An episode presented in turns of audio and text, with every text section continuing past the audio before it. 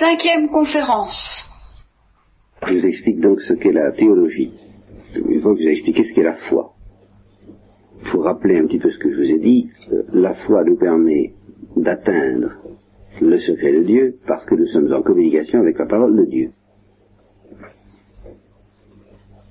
Mais euh, cette manière d'atteindre Dieu est très mystérieuse et très obscure à la fois. Elle est mystérieuse parce qu'il s'agit de Dieu, comme Dieu sera encore mystérieux dans la vision, mystérieux c'est-à-dire euh, un gouffre de lumière dans lequel nous serons absorbés. C'est pour cela d'ailleurs que le ciel ne sera pas ennuyeux.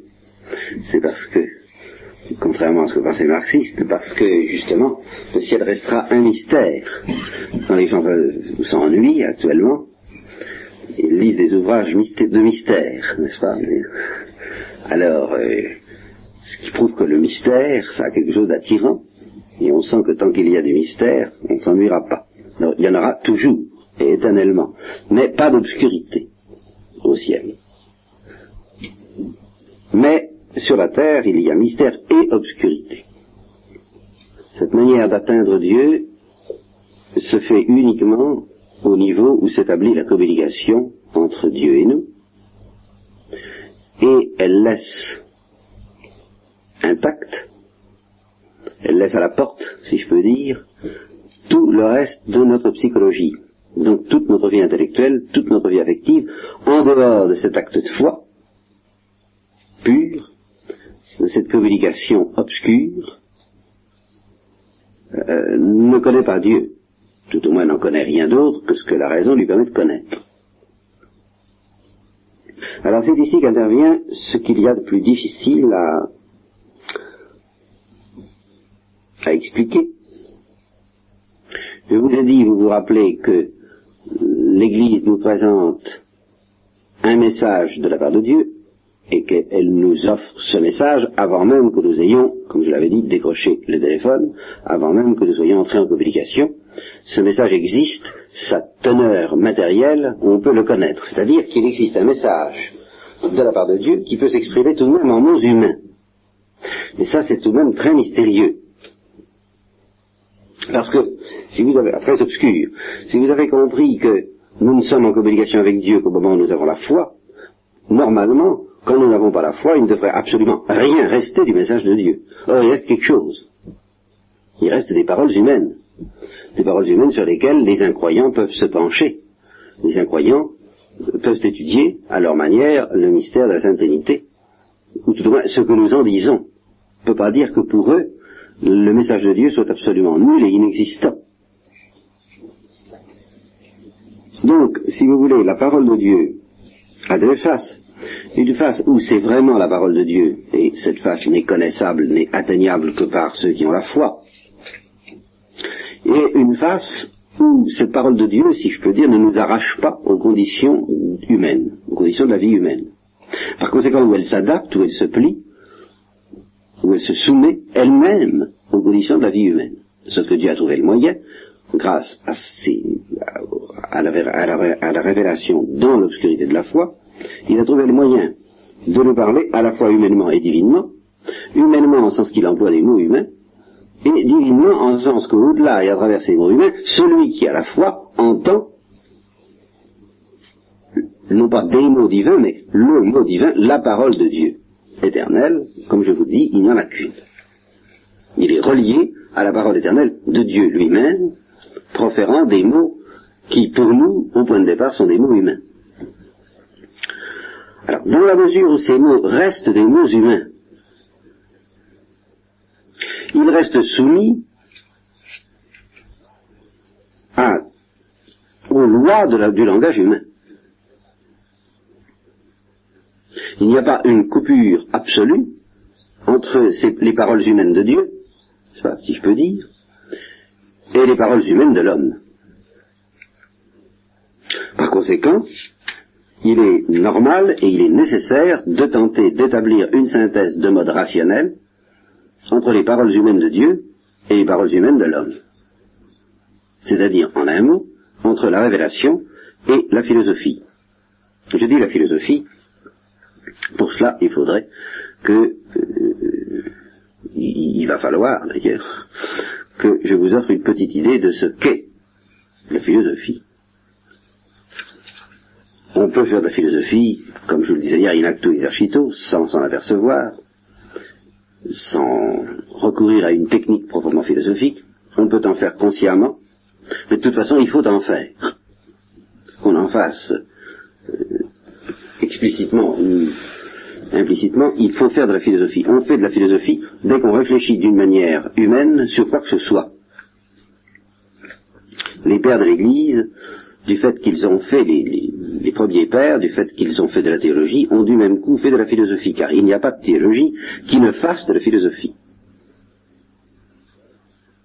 réfléchir sur la signification du mot père, du mot amour, du mot amitié, du mot Dieu, du mot révélation, du mot lumière, toutes ces choses-là, qui sont indispensables si on veut faire de la théologie, et réfléchir sur ces choses, c'est faire de la philosophie. Alors qu'est-ce que c'est que la philosophie? C'est la synthèse harmonieuse de toutes les connaissances humaines.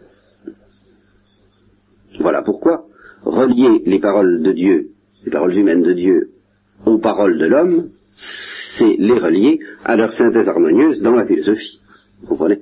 Sans quoi vous allez les relier euh, n'importe comment. Il faut d'abord, si vous voulez faire l'unité, c'est ça, c'est un problème d'unité, entre les paroles de Dieu et les paroles de l'homme, il faut d'abord faire l'unité à l'intérieur des paroles de l'homme, et ensuite à ajuster, si je peux dire, cette, ces paroles humaines, cet ensemble des connaissances humaines, aux paroles de Dieu. Et pour ce faire, il faut d'abord synthétiser, c'est-à-dire réunir, condenser en une seule science toutes les connaissances humaines. Vous direz, ben, c'est pas prêt d'être fait. Ah, alors ça, c'est tout un problème philosophique d'ailleurs, et on ne peut pas entièrement l'esquiver, ce problème-là. Supposons en effet qu'il soit rigoureusement impossible de faire une synthèse exacte des connaissances humaines, ça voudrait dire que l'intelligence humaine est incapable, en somme, d'atteindre la vérité dans son ensemble. Parce que dire qu'on ne peut pas faire la synthèse des connaissances humaines, c'est dire qu'elles sont incohérentes. S'il y a incohérence et incohérence inévitable entre les différentes connaissances humaines, alors il n'y a pas de vérité ferme. Il y a vérité en deçà des Pyrénées, erreur au-delà. Vérité pour le biologiste, erreur pour le physicien, vérité pour le sociologue et pour le médecin, erreur pour le philosophe spiritualiste, etc., etc. Et alors, quelle est celle de ces vérités que nous choisirons pour la théologie, c'est-à-dire pour la synthèse entre les paroles de Dieu et les paroles humaines? Pas de raison d'en prendre une plutôt que l'autre. Si nous voulons, pour le fait que Dieu ait parlé, c'est une preuve indirecte du caractère cohérent et sérieux de l'intelligence humaine. Si Dieu a parlé en termes humains, c'est que les termes humains peuvent offrir une cohérence suffisamment profonde pour servir de base matérielle à la parole de Dieu. Donc un croyant n'a pas le droit d'abandonner l'intelligence humaine à une incohérence dont seule la foi pourrait le sortir. Il y a des gens qui sont comme ça, il y en a beaucoup, ça fait partie de, nos poisons du XXe siècle. Une démission totale à l'égard des possibilités de l'intelligence humaine, qu'est-ce que la vérité? Et si on insiste euh, que le professeur de philosophie chrétien répond, vous croyez à la vérité absolue, il n'y a pas de vérité absolue, etc., etc. Sauf, ah, bien entendu, on sauve tout la domaine de la foi. Dans le de la foi, on fait le rétablissement inexplicable, et ce qui supposerait, encore une fois, que l'acte de foi est quelque chose qui nous arrache complètement la psychologie humaine, puisque la psychologie humaine de soi ne peut pas atteindre la vérité absolue, et brusquement la foi nous met dans la vérité absolue, c'est que la foi n'obéit plus aux lois de la psychologie humaine. Or, c'est exactement le contraire que je viens de vous dire. Euh, euh, dire ça, c'est se faire une conception excessivement mystique de la foi, au mauvais sens du mot, qui débouche d'ailleurs dans une conception insuffisamment mystique de la foi, parce que comme en fait, nous ne sommes pas vraiment arrachés à la condition humaine par la foi, n'est-ce pas? Comme nous continuons à, parler euh, là, comme nous le faisons en ce moment, et qu'il faut bien, si la foi est complètement étrangère au aux vicissitudes de l'argumentation humaine, bah, pratiquement il ne jouera plus aucun rôle dans la vie. Et ce mysticisme excessif de la vie de foi aboutit pratiquement à couronner la foi de fleurs pour la chasser de la cité. Vous savez que c'était ça que Platon faisait à l'égard de la poésie. Il se méfiait pas mal de la poésie. Et il n'avait pas tout à fait tort. Le malheureux, la poésie, c'est une fort belle chose, mais ah oui, il avait très bien compris. Le poète, c'est l'enthousiaste qui ne sait pas ce qu'il dit. Et qui renonce à le savoir. Et qui ne veut pas le savoir. Voyez-vous Mais qui touche quelque chose. C'est sa grande... Il touche certainement quelque chose, et quelque chose de bien plus précieux que les mathématiciens, sauf dans la conception platonicienne, où les mathématiciens allaient très loin. C'était de vrais poètes à leur manière. Mais euh, que, l'expérimentateur, l'homme, le, rationaliste, le, poète touche quelque chose de transcendant, mais il ne sait pas quoi ni comment, et il ne veut pas le savoir. Alors, très bien, il, faut vraiment l'admirer, on va le couronner de fleurs, et puis on va le mettre à la porte. Il n'y a, pas autre chose à faire avec la poésie, dans la conception platonicienne de la cité. Aristote, euh, plus intelligemment, euh, réintègre le poète, mais à condition, à condition que le poète, comme les autres, se soumette à la philosophie qui est la seule synthèse possible de toutes les perceptions humaines, y compris les perceptions poétiques. C'est la philosophie qui peut nous faire espérer réconcilier la vue d'un... Vous demandez à un poète ce que c'est qu'un lac, eh bien, il vous répondra par euh, les vers de Lamartine ou de Chalet ou de ce que vous n'est-ce pas? 12 pages de, comme ça. Et vous, si vous demandez à mathématicien ce que c'est, il vous répondra par 12 pages de chiffres. Et alors, euh, la réalité. Eh bien, c'est le philosophe qui vous le dira. Il vous dira quelle est la, prise sur le réel qu'a effectué le mathématicien, comme on fait une prise de sang, c'est quelle est la prise sur le réel qu'a effectué le poète. Vous voyez que c'est que la philosophie et son importance. Donc, du moment que Dieu se soumet aux lois du langage humain, c'est que le langage humain euh, n'est pas incohérent, n'est pas définitivement, irrémédiablement incohérent.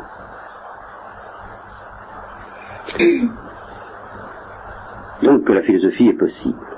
La philosophie étant un effort pour atteindre ce qu'on appelle justement la sagesse, Qu'est-ce que c'est que la sagesse? Je vous en offre une image. Ce sera plus facile que de vous en donner des définitions strictes. C'est quelque chose d'analogue à la vue, à la vue d'avion que vous pouvez avoir d'un pays, ce qu'on appelle une vue d'avion, ou d'un sommet de montagne, la vue que vous avez en haut d'un sommet de montagne sur un pays. La vue qu'on peut avoir d'un Spoutnik sur la Terre, si vous voulez, en supposant que cette vue comporte malgré tout euh, la même fidélité de détail que si on était à 100 mètres du sol. ce qui théoriquement n'est pas complètement impossible si on arrivait à des caméras, des instruments de vision assez puissants, on pourrait peut-être espérer avoir une vue de la Terre qui soit à la fois, euh, qui la dominerait parfaitement, tout en étant euh, fidèle, tout en connaissant les détails. À ce sujet d'ailleurs, il y a quand même une limite que dans notre perception humaine, nous ne pouvons pas franchir. Je, dis dans notre perception humaine, je ne dis pas dans notre intelligence humaine, mais dans notre perception humaine, il y a une limite que nous ne pouvons pas franchir en ce qui concerne la vue synthétique des objets. Nous ne pouvons pas voir toutes les faces de la Terre en même temps, soit quelle que soit la puissance des appareils. Et c'est cette limite que franchissent les anges, justement. Et la vision angélique a quelque chose de tout à fait extraordinaire, et que, et que les, surréalistes, par exemple, et, pas mal d'autres poètes, justement, car c'est justement un des tourments des poètes que de chercher à voir les choses comme les anges les voient, ont essayé, les cubistes aussi, voyez, essayer de voir euh, les objets tout à la fois, je ne sais plus qui a expérimenté quelque chose de ce genre, en étant, parce qu'il était en présence d'une expérience spirituelle, alors une expérience surnaturelle. Et il, s'est aperçu que il pressentait ce que c'était que de voir la pièce dans laquelle il était, à la fois des quatre coins. Vous voyez? C'est de cette manière-là qu'un ange voit les choses.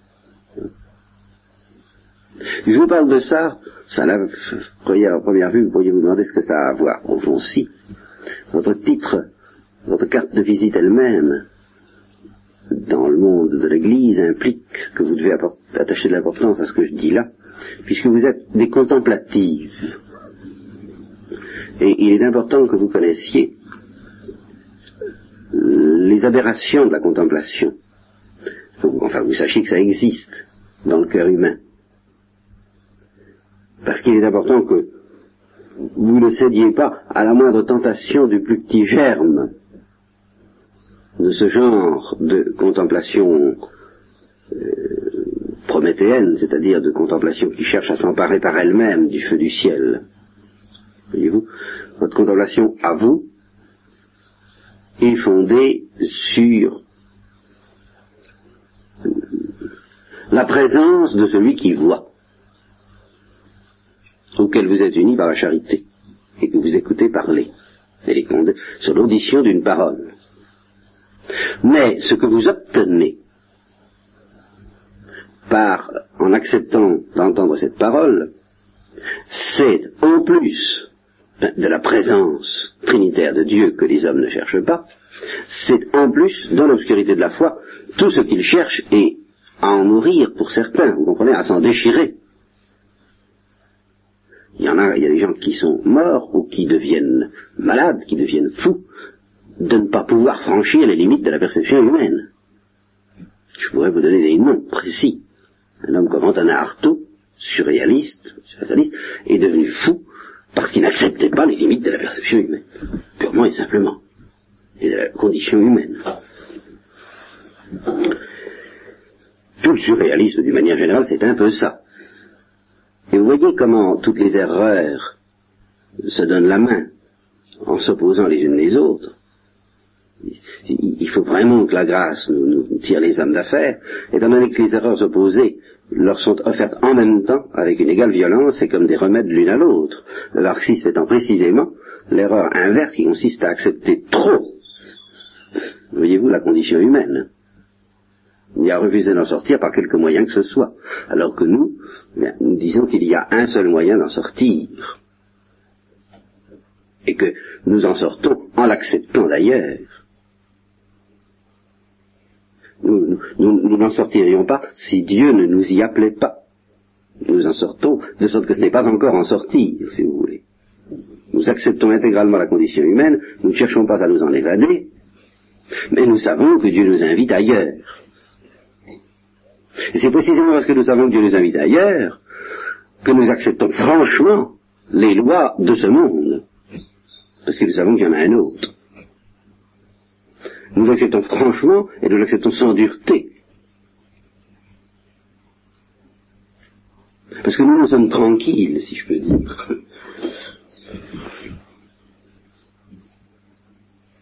Celui qui veut accepter la condition humaine sans rien espérer d'autre est obligé de se durcir. Et celui qui ne veut pas de ce durcissement, et qui n'espère pas dans la parole de Dieu, est obligé de rêver. Alors voyez au milieu de tous ces dangers opposés, il est normal que se réalise la parole du Christ. Étroit est le chemin qui, au milieu de tous ces écueils qui arrivent de là, mène à la vie. Et ceci doit vous donner un sens aigu de votre responsabilité. Puisque vous avez trouvé ce chemin, puisque vous avez trouvé cette perle précieuse, mesurez l'incroyable bonheur que c'est de l'avoir trouvé, l'incroyable chance, je dirais, au sens où Saint Jean de la Croix trouve que c'est une chance de trouver Dieu, n'est-ce Humainement parlant, si vous voulez. C'est une chance mathématiquement parlant. Pas une chance en ce sens que quiconque a le cœur droit trouvera, mais on peut mettre beaucoup de temps, même avec un cœur droit, pour trouver. Et s'égarer encore pendant longtemps et souffrir pendant longtemps. Eh bien, tout ça vous est épargné. alors, vraiment, vous êtes le sel de la terre.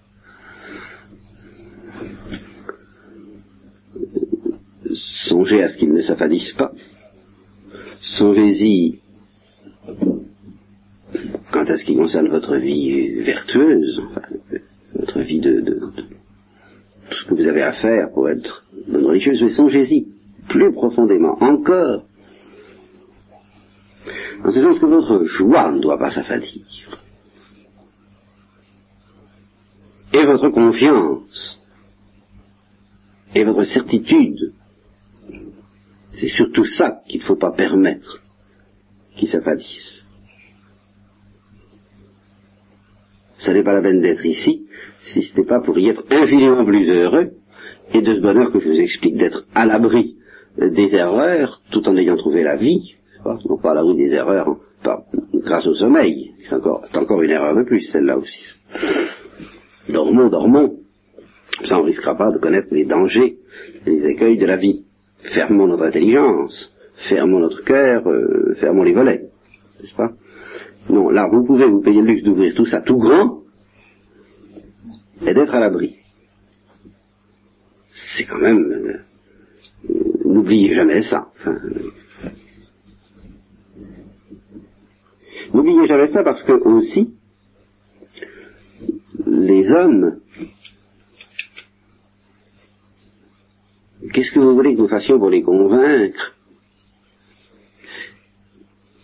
d'autre que de leur donner le témoignage de cette joie dans sa lucidité, dans son calme, et dans sa bonté. Voyez comme il s'aime, quoi. Nous n'avons rien de mieux à faire que de continuer à offrir ce spectacle. Il y a beaucoup de gens qui disent euh, que dans l'Église, ils ne trouvent pas ça. souvent, c'est parce qu'ils ne cherchent pas. Ils ne se rendent pas compte que tout ce qui est précieux demande à être cherché quand même. Mais enfin, ne faudrait pas leur rendre la recherche trop difficile. Et qu'il faille faire des distances trop longues pour trouver un couvent où il y a de la joie. Bien sûr, la, nature humaine est là, la misère humaine est là, et, souvent il plaît à Dieu de choisir ce qui n'est pas pour confondre ce qui est. Donc de choisir des gens d'un naturel triste pour leur donner la vraie joie, des gens d'un naturel agité pour leur donner la vraie paix, des gens d'un naturel euh, chaotique et désordonné pour leur donner l'ordre, le vrai ordre. Ça, c'est d'accord. Et il y a là une, un signe de contradiction. Mais tout de même, euh, mettons les choses dans la perspective des âmes de bonne volonté, euh, souvent il faut tout de même hein, qu'elles traversent des apparences singulièrement déroutantes et déconcertantes. Je pense juste là-dessus parce que je changerais complètement de sujet et ce ne serait plus. Mais ça, c'est un peu de votre faute. Hein. Je, ne reproche pas à celles qui sont là d'être là. Mais euh, vous voyez, non, non, mais ça, tient à une loi très profonde, ça, c'est que c'est l'auditeur qui fait la, qui fait la parole de Dieu. Il y a un poids qui m'entraîne vers la conférence spirituelle du fait de votre présence à toutes. c'est peut-être pas mal.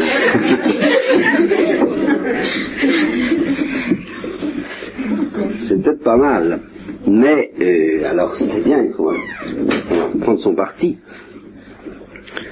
Mais il sera plus difficile de faire des cours qui soient purement des cours certainement, dans, si je sens que certaines d'entre vous ne pourraient pas, si vous voulez, qu'elles ont besoin de cette nourriture proprement, qui relève proprement de la conférence spirituelle. Alors j'ai une espèce d'instinct qui me pousse toujours à leur parler. Aussi, je ne peux pas supporter que quelqu'un soit là et que la parole ne le concerne pas, voyez-vous. Alors, je vous préviens.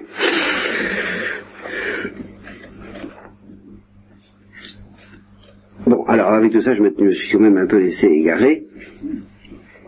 À propos des dangers, je suis parti de ce danger, euh, oui, qu'est-ce que c'est que la sagesse? La sagesse, c'est donc un regard qui voit toute chose à la fois dans une vue simple, mais à sa place.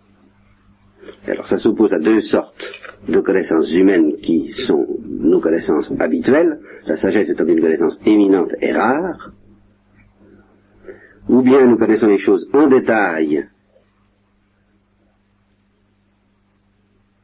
et avec précision, mais alors pas ensemble, pas à la fois, ou bien nous les connaissons dans l'unité, mais d'une manière confuse. Les connaître d'une manière précise, avec toutes les relations des unes avec les autres, et sans confusion, ça c'est rare et c'est propre de la sagesse. Si vous voyez un pays à vol d'oiseau, ben, vous ne distinguez pas beaucoup les détails.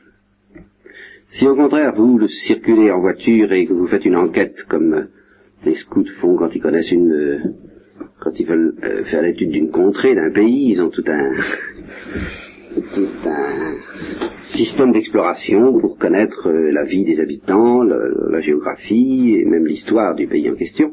Alors, on accumule des connaissances de détail, vous voyez, on les accumule et la meilleure manière de les classer, en fin de compte, euh, ne dépasse pas le niveau de l'ordre alphabétique, si toutefois, si tout le monde ne s'élève pas une vue de sagesse, n'est-ce pas? D'une part, l'altitude est de temps, euh, d'autre part, euh, le système des eaux est fait de telle manière.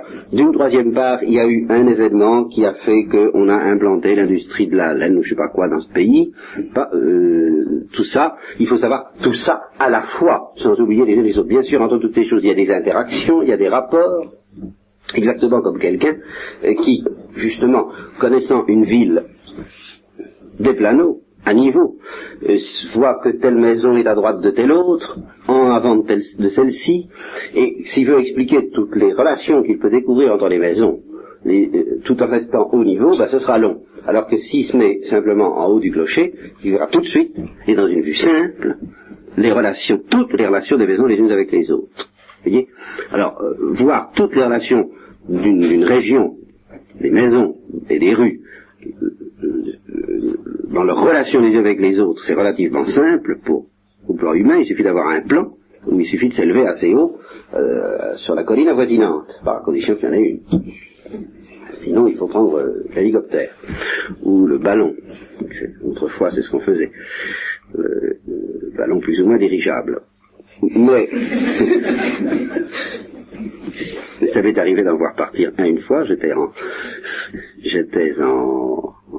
voyage dans un pays absolument perdu, où je, où je, courais justement après des routiers, dont j'étais au principe l'aumônier, et nous étions perdus, enfin c'était très difficile de se retrouver, et moi-même j'étais complètement perdu. Et alors, euh, après bien des péripéties, je débarque dans un petit village, et qu'est-ce que je vois? Une montgolfière prête à partir. Pas, ça fait quand même un drôle d'effet. C'est parce que c'était une émission radiophonique, le rêve de sa vie, quelqu'un avait gagné ça, et son rêve c'était de partir en ballon, alors on avait mis une montgolfière. Alors, du haut de la montgolfière, on voit à peu près toutes les maisons, les unes dans leur relation exacte par rapport aux autres, et dans une vue simple, pas fatigante. La, la sagesse n'est pas fatigante. Ce qui est fatigant, c'est de grimper au sommet mais le fruit de la vue de sagesse euh, est à la fois très riche et reposant. Et si vous n'avez pas le moyen, alors ça, vous, vous y arrivez facilement. Quand il s'agit simplement de dominer les, les, relations topographiques des maisons et des rues les unes par rapport aux autres. Mais dans l'ordre intellectuel, essayer de dominer tout ce qui relie entre elles les différents éléments constitutifs de l'histoire d'une ville, par exemple, eh bien ça n'est pas possible. Alors quand vous prenez un guide bleu, vous avez un aperçu géographique, un aperçu historique, un aperçu littéraire, un aperçu, voilà, vous avez des aperçus. Et la synthèse de ces aperçus, eh ben, la, ces aperçus, ça, ça n'est pas, il faudrait grimper en ballon, mais humainement, euh, intellectuellement. Vous comprenez? Il faudrait connaître les ressorts secrets des choses, il faudrait atteindre le point d'où toute chose apparaît à sa place exacte. Et au repos. Eh bien, euh, ça n'est pas de ce monde en ce qui concerne l'histoire de l'homme. C'est encore partie de ces choses après lesquelles les hommes courent, euh, avec beaucoup trop de fièvre. euh, Dieu seul nous donnera de voir l'histoire de l'homme, l'histoire des, des hommes, dans toutes leurs articulations réciproques et dans une vue simple. Néanmoins, nous pouvons y tendre en ce qui concerne alors les grandes vérités qui commandent la vie humaine, non pas les vérités de détail, n'est-ce pas, mais euh, les, grandes vérités euh, universelles. Et remarquez que nous devons quand même y tendre, même dans l'ordre de la vie humaine. Exemple.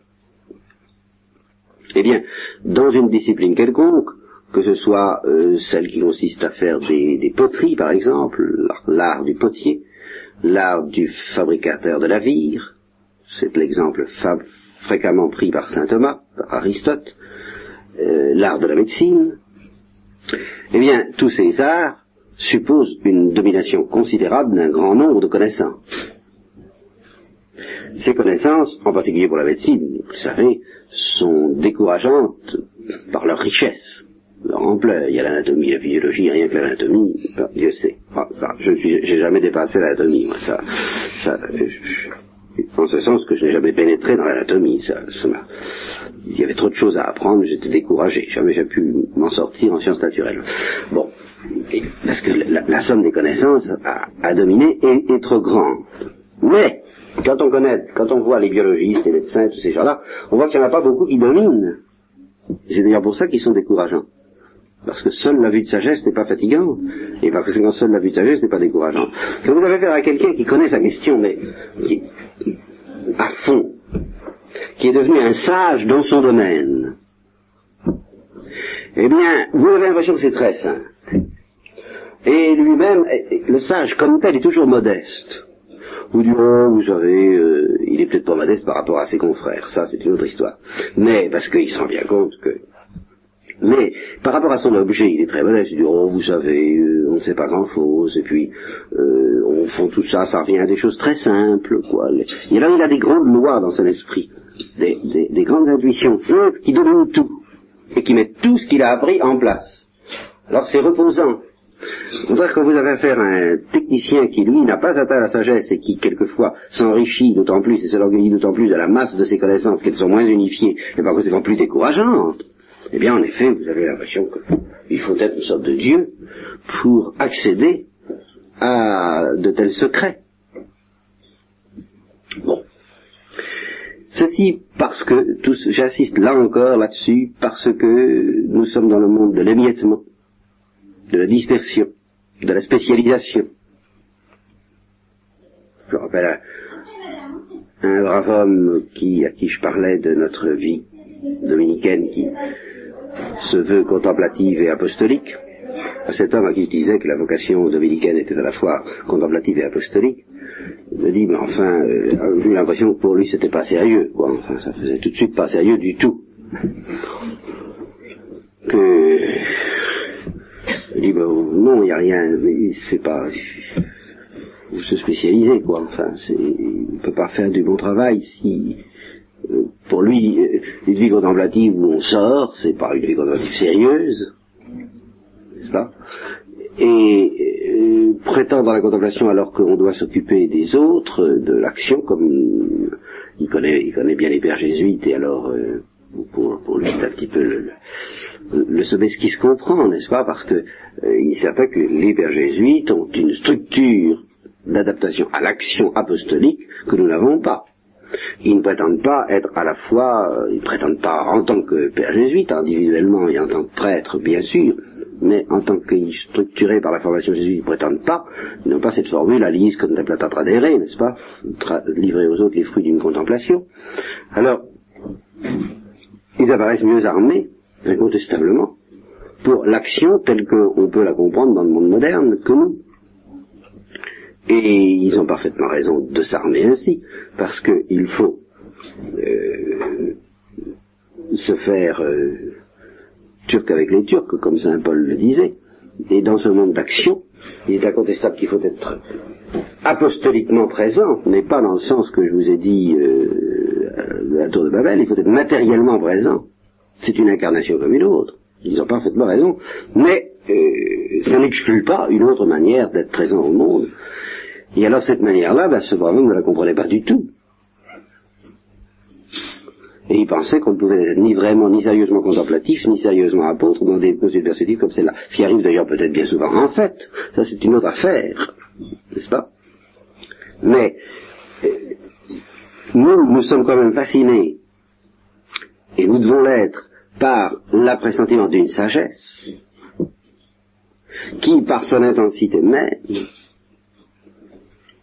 doit découler euh, vers les autres. Enfin, en principe, un dominicain devrait être un, trappiste qui parle, quoi, si je peux dire, n'est-ce pas? En principe. Mais quelles que soient les déficiences incontestables avec lesquelles on réalise ce programme, ce programme a son sens. A un sens profond qui justement est subordonné à la notion de sagesse. À savoir, euh, il n'existe pas une coupure totale entre la vie trinitaire et la vie du monde. Pensez à ce que le Saint-Père disait hier dans son homélie, n'est-ce pas? Tout ce qu'il y a de vrai, de bon et de beau nous, est nôtre. et c'est ça l'instinct de l'apostolat dominicain. Qui, ce qui n'empêchera pas de s'opposer avec vigueur à toutes les erreurs qui justement veulent que ce monde soit le seul, ça c'est une autre histoire. Mais euh, celui qui a compris que Dieu lui offre la vraie sagesse, celui-là n'a pas peur de tout ce qu'il y a de vrai, de beau et de bien dans le monde. Et il n'a pas peur d'enseigner aux hommes que justement leur libération, même humaine, leur sera donnée par une sagesse couronnée par la sagesse théologique. Bon. Alors, cette sagesse, cette sagesse philosophique, qui est en effet la clé du bonheur humain, et qui est faite pour être subordonnée à la sagesse théologique, à la sagesse de la révélation, parce qu'elle ne peut offrir qu'un bonheur humain très imparfait. Enfin, le seul.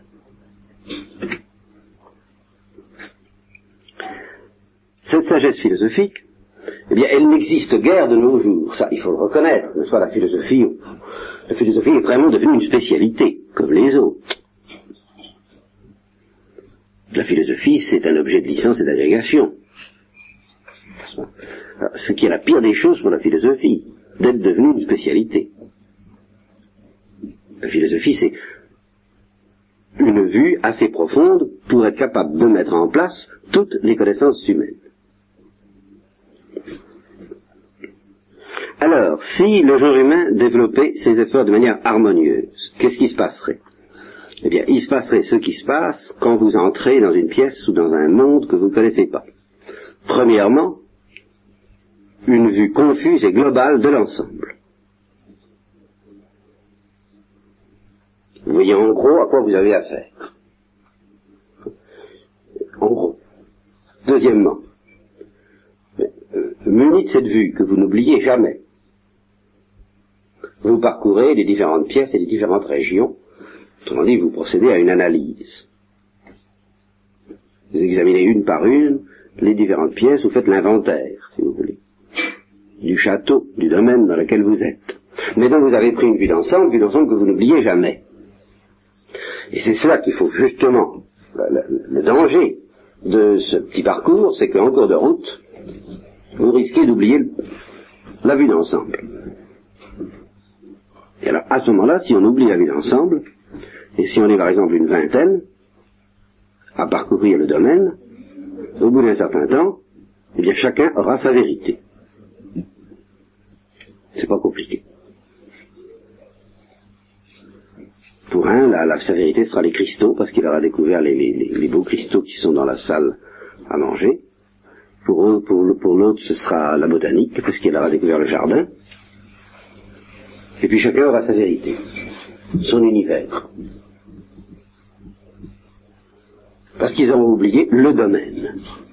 L'intuition confuse, simple et élémentaire qui leur a appris en franchissant la grille qui pénétrait dans un domaine. Un seul Si au contraire il n'oublie pas ça, alors il confronte. Il confronte non seulement leurs résultats entre eux, ça les savants le font, il y a mais surtout ils confrontent leurs, leurs résultats avec l'intuition qu'ils avaient au départ de l'ensemble. Et c'est en faisant cet effort qu'ils parviennent petit à petit à une vue de sagesse. C'est-à-dire à une vue aussi simple que celle qu'ils avaient au départ, mais beaucoup plus riche et beaucoup plus précise. Et c'est ça la sagesse. Alors, quelle est l'intuition du point de départ Dans le domaine, alors, c'est une comparaison que je viens de prendre là. Quelle est l'intuition du point de départ C'est ce qu'on appelle, un mot extrêmement important parce que c'est la base de toute la philosophie, le sens commun. De nos jours, il est entendu que le sens commun n'a pas valeur de vérité. À partir de ce moment-là, la philosophie est impossible, mais non seulement la philosophie est impossible, mais même toute connaissance cesse de savoir ce qu'elle veut dire. Et je vais vous le montrer. Si vous oubliez que vous avez franchi le domaine, ce qui se passait, et vous pouvez en arriver là, parce qu'en effet, quand vous entrez dans le domaine, qu'est-ce qui se passe? Bah, Vous avez, euh, vous réagissez comme un brave homme, ou quoi? Vous, vous ne réagissez pas en technicien avec vos instruments de mesure. Vous entrez, vous dites, tiens, je suis au domaine de... Bon, la belle au bois dormant, bien, d'accord, c'est le château d'Ussé, paraît-il, dans... Soit, je suis dans, je prends ce château parce qu'il est particulièrement complexe. Bien. Bon, ben, c'est là que je suis, ah, bon, bon. Et puis après, vous vous spécialisé euh, dans l'étude des lames de parquet. Bien. Utilisez ça, n'est-ce pas? Alors à ce moment-là, vous vous mettez à connaître les lames de parquet d'une manière bien plus sérieuse que vous, vous il n'y a plus de comparaison, vous, vous dire le nombre, la dimension, le poids, les relations, la différentes espèces des lames de parquet. Ça, c'est de la connaissance. Tandis que votre espèce de connaissance est un peu bête, qui aussi savoir que vous êtes dans le château du C, ça a l'air vraiment très vulgaire et très méprisable, et vous ne vous rendez pas compte que tout est parti de là quand même. Mais le sens commun, c'est ce qui nous dit, par exemple, qu'il y, a un monde, on est dedans. Une chose est ce qu'elle est, elle ne peut pas être le contraire, ou elle ne peut pas être à la fois euh, ce qu'elle est et, ne pas l'être. Bon, évidemment. Hein. Euh, il doit y avoir une raison à toute chose, parce qu'il y, y, a des causes. Bon. Puis on n'a pas le droit d'agir n'importe comment, c'est encore du sens commun.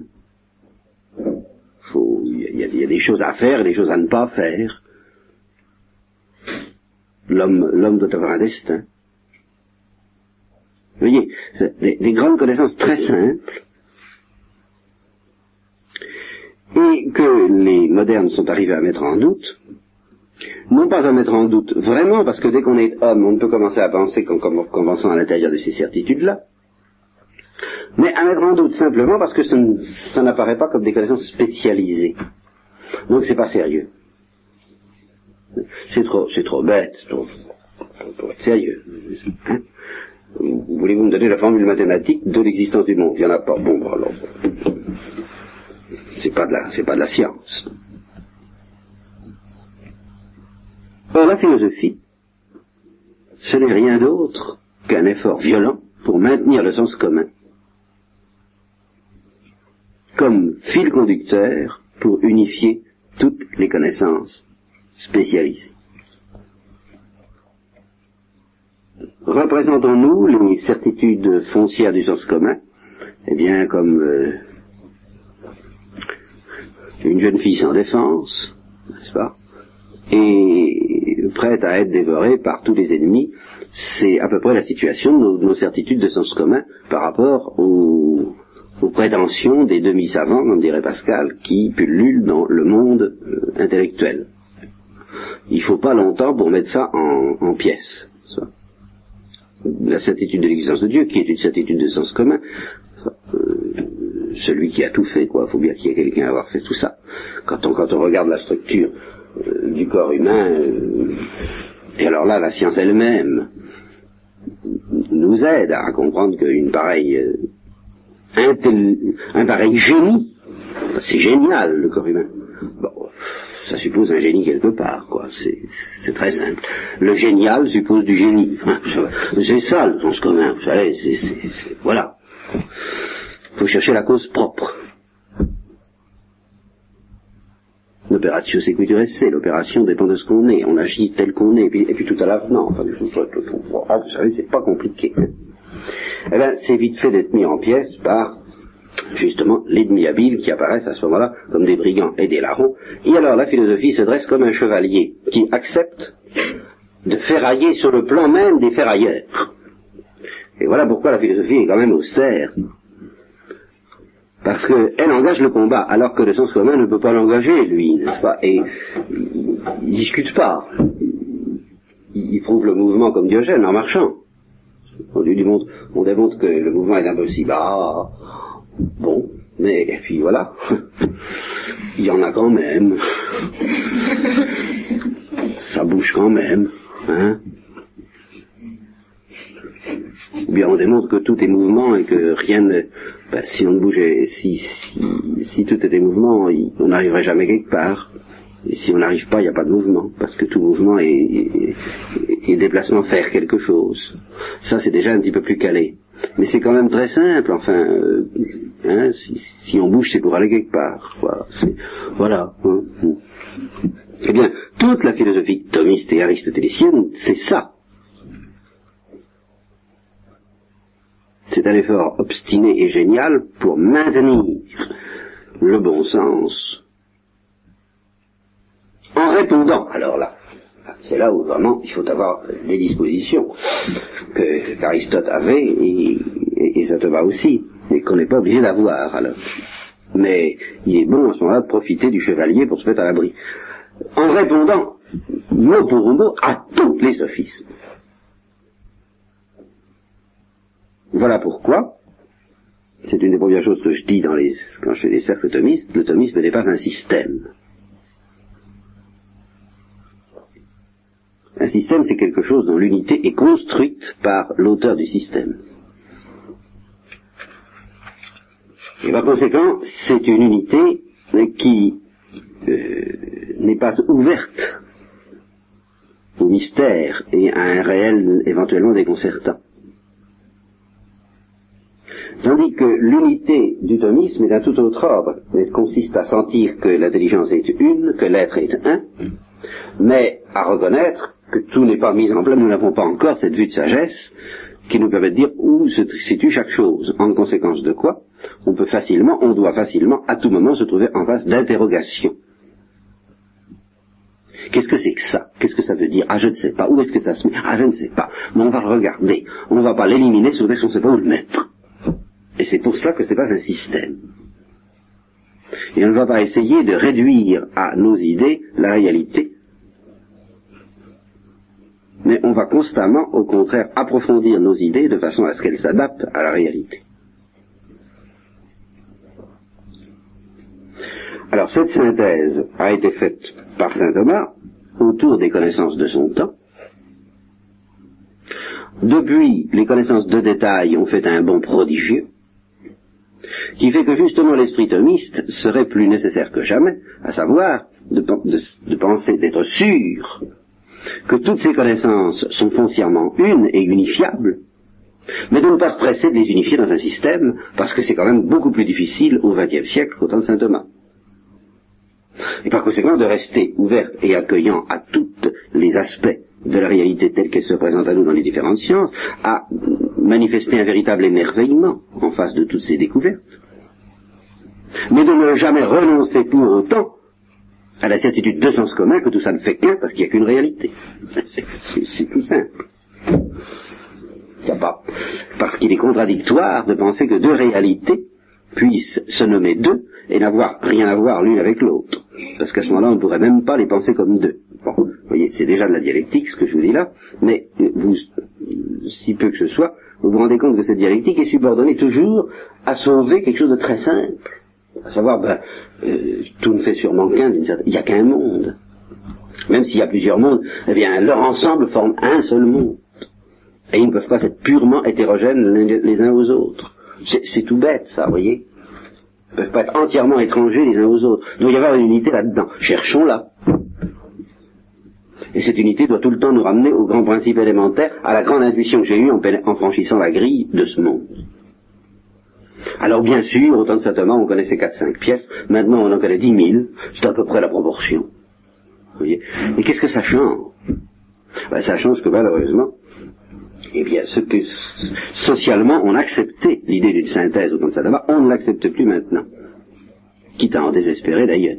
Il y a des savants qui en désespèrent, parce qu'ils se disent comment vais-je faire pour communiquer?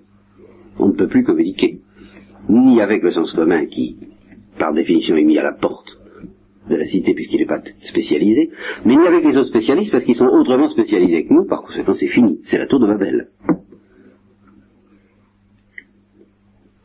Seule une philosophie pourrait mettre tout ça en place. Or, la philosophie est devenue une spécialité de plus et plus hermétique et plus inassimilable que toutes les autres. Les philosophes universitaires sont devenus des Byzantins qui d'ailleurs tous, depuis Kant et même peut-être depuis Descartes, mais surtout depuis Kant, ont, mis en cause la première intuition fondamentale du sens commun, à savoir, il y a quelque chose. Alors vous comprenez que, hein, euh, peut-être qu'il n'y a pas quelque chose. c'est la perspective dite idéaliste dans laquelle il n'y a plus que des idées. Il n'y a pas de réel. Ou tout au moins il n'est pas connaissable. Alors ça c'est Byzance, vous comprenez, c'est fini, il n'y a plus. Là, même s'ils ont du génie, et certains en ont, ils ne pourront jamais en sortir. Donc, conclusion, de tout ça. Il existe une philosophie saine, qui est la philosophie naturelle de l'esprit humain. Cette philosophie connaît des difficultés particulières de nos jours, parce qu'elle est foncièrement méconnue, et qu'en effet, si les hommes ne voulaient pas la méconnaître, il leur faudrait un grand courage, plus grand qu'au temps de saint Thomas, c'est vrai. Il leur faudrait une magnanimité, une humilité, une audace, qui pratiquement ne peut pas s'emparer du cœur des hommes sans une invasion puissante de la grâce. C'est pourquoi il vaut mieux, apostoliquement parlant, avant d'essayer de convertir les hommes à la philosophie, les convertir à Thérèse de l'enfant Jésus. C'est plus facile, croyez-moi. C'est seulement une fois qu'ils auront retrouvé par le cœur l'amour de Dieu qu'on pourra leur parler de dire, vous savez, peut-être que votre intelligence aussi pourrait se convertir. Alors là, ça c'est le sommet. Hein. Alors il ne faut pas, à, l'inverse de ce qui devrait être, à savoir, il faudrait d'abord convaincre les hommes intellectuellement, pour ensuite les appeler du côté du cœur. De nos jours, l'intelligence est tellement euh, fichue, passez-moi l'expression, tellement en miettes, qu'il est plus facile de rattraper les hommes par le cœur que par la raison. N'empêche, n'empêche que cette philosophie qui n'existe pas, mais dont les principes existent, et sont admirablement déjà développés, et c'est celle que nous, que nous adopterons, mais qui n'existe pas en sens qu'elle n'a pas encore digéré toutes les connaissances humaines, parce que les connaissances humaines ne veulent pas se laisser digérer. Eh bien, cette philosophie est quand même la seule qui, en principe, puisse unifier tout le savoir humain pour l'offrir en hommage aux paroles que Dieu a prononcées.